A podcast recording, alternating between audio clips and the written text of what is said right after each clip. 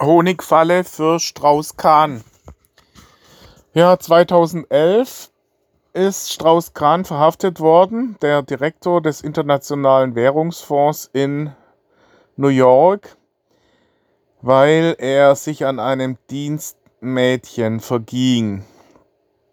Ja, das hat sich dann später herausgestellt, äh, dass es wohl irgendwie zumindest kein äh, nicht unter Zwang geschah, aber er hatte sich ja in mehrerer solche, mehrere solche Fälle verstrickt. Und da muss man sagen, ein Mann in dieser Position mit der Intelligenz, wie kann das sein, dass der da die Schwerpunkte nicht richtig erkennt?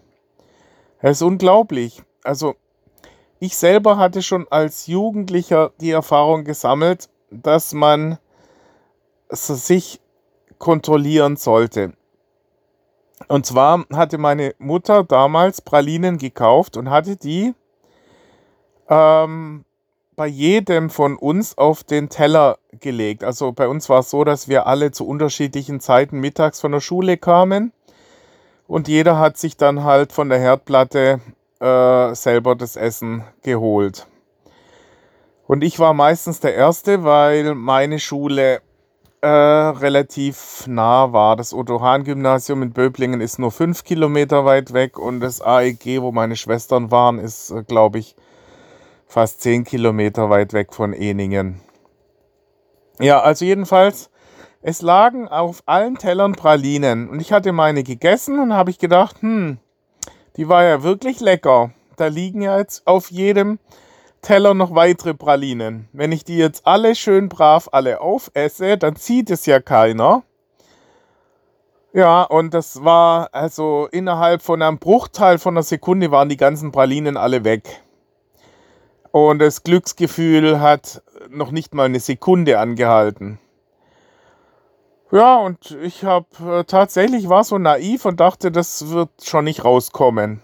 Und am Abend hat dann meine Mutter alle gefragt, na, wie haben euch denn die Pralinen geschmeckt, die ich euch alle auf, die Teller, auf den Teller gelegt habe? Da haben alle fragend in die Runde geguckt. Welche Pralinen?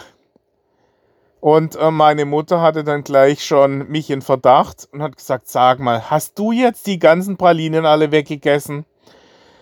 Und äh, ja, also es kam dann raus und ich musste das zehn Jahre danach noch anhören. Ja, wie damals, als du die Pralinen weggefressen hast, ja.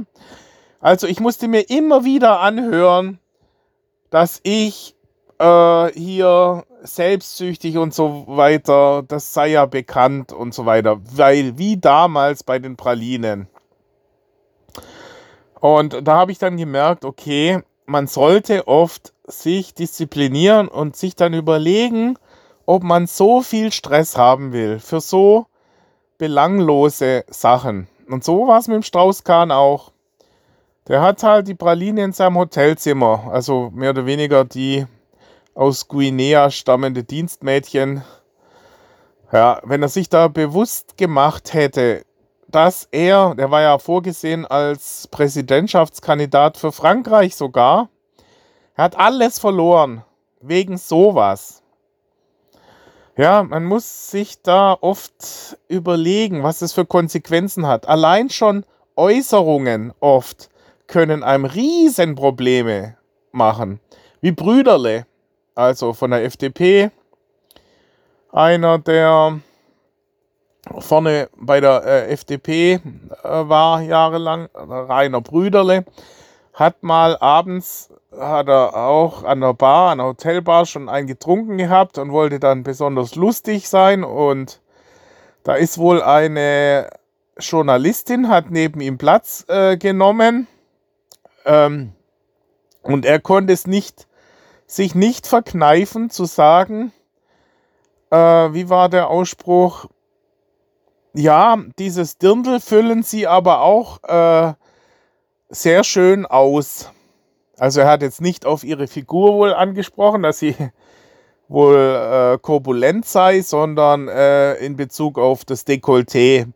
Jedenfalls hat die natürlich das gleich an die große Glocke gehängt und er hat richtig Probleme wegen dem Ausspruch gehabt. Mir ist es auch schon oft passiert, dass so eine Art Tourette-Syndrom, dass man, dass einem auf der Zunge der ein oder andere Spruch äh, liegt und man muss es sich dann wirklich verkneifen. Es bringt nichts. Es, man kriegt nur Probleme. In Amerika ist es sogar so, dass äh, Leute, also Manager, äh, nicht in Aufzüge einsteigen, wenn da eine einzelne Frau drin ist, weil sie Angst haben, dass sie dann verklagt werden, äh, wenn, weil sie können sich ja dann, wenn dann Aussage gegen Aussage steht, nicht verteidigen. Ja, man muss natürlich auch die Frauen sehen. Äh, Frauen machen sich schon auch, wie, wie mal eine erzählt hatte, Frauen ziehen sich auch nett an und äh, auch aufreizend, ähm, um letztendlich ihr Netz auszuwerfen. Aber wenn dann so ein dicker Brüdele ins Netz geht, dann war das kein, äh, nicht die Absicht, den zu fangen. Das sehen sie dann eher als Beifang, als unerwünschten. Ja, und, und äh, wenn dann ein Brett Pitt ins Netz gehen würde, dann äh, hätten sie wahrscheinlich auch nichts dagegen, wenn der dann ein paar Sprüche äh, der Art abdrückt. Aber bei mir war es dann auch so. Ich wurde dann meistens nur als Beifang gesehen und ich verkneife mir das, wenn es geht. Also, äh, man bekommt tatsächlich nur Probleme. Ähm, heutzutage ist es, äh, ja, man, man sollte äh, dann nicht auf die Fahne sich schreiben wollen, besonders witzig oder kreativ zu sein, sondern eher seriös, dezent, zurückhaltend. Zumindest wenn man sich in Kreisen bewegt, die man nicht sehr, sehr gut kennt. Ja, unter Honeytrap, Honigfallen versteht man äh, unter Spionagekreisen eben Möglichkeiten, ähm, die entsprechenden Leute zu manipulieren oder in die Falle zu locken, um die Ziele zu erreichen. Also ich habe es auch schon gehört von einer, die war bei IBM eingestellt. Die ist dann bei Vergabegesprächen oft mitgegangen und musste dann einfach nur aufreizend da sitzen ich habe mich nur gewundert, weil sie halt äh, war äh, als Fremdsprachenkorrespondentin eigentlich unterwegs und habe ich mich nur gewundert, dachte, Mensch, ihr, ihr Bereich sei Englisch. Dann habe ich gesagt, Mensch, Englisch können doch die meisten selber. Da braucht man doch nicht extra eine, die, die da äh, sprachlich die unterstützt noch. Und da hat sie gesagt, ja, das ist so, dass sie halt da sitzt, weil äh, es dann förderlich ist für die Verkaufsgespräche. Ähm, es sei wohl nachgewiesen, dass die ähm, Leute dann nicht so hart verhandeln, wenn attraktive Frauen am Tisch sitzen. Beziehungsweise, dass die dann auch teilweise nicht mehr äh, klar denken können. Also hat mich dann schon gewundert, dass wirklich so seriöse Firmen wie IBM auf solche Mittel zurückgreifen.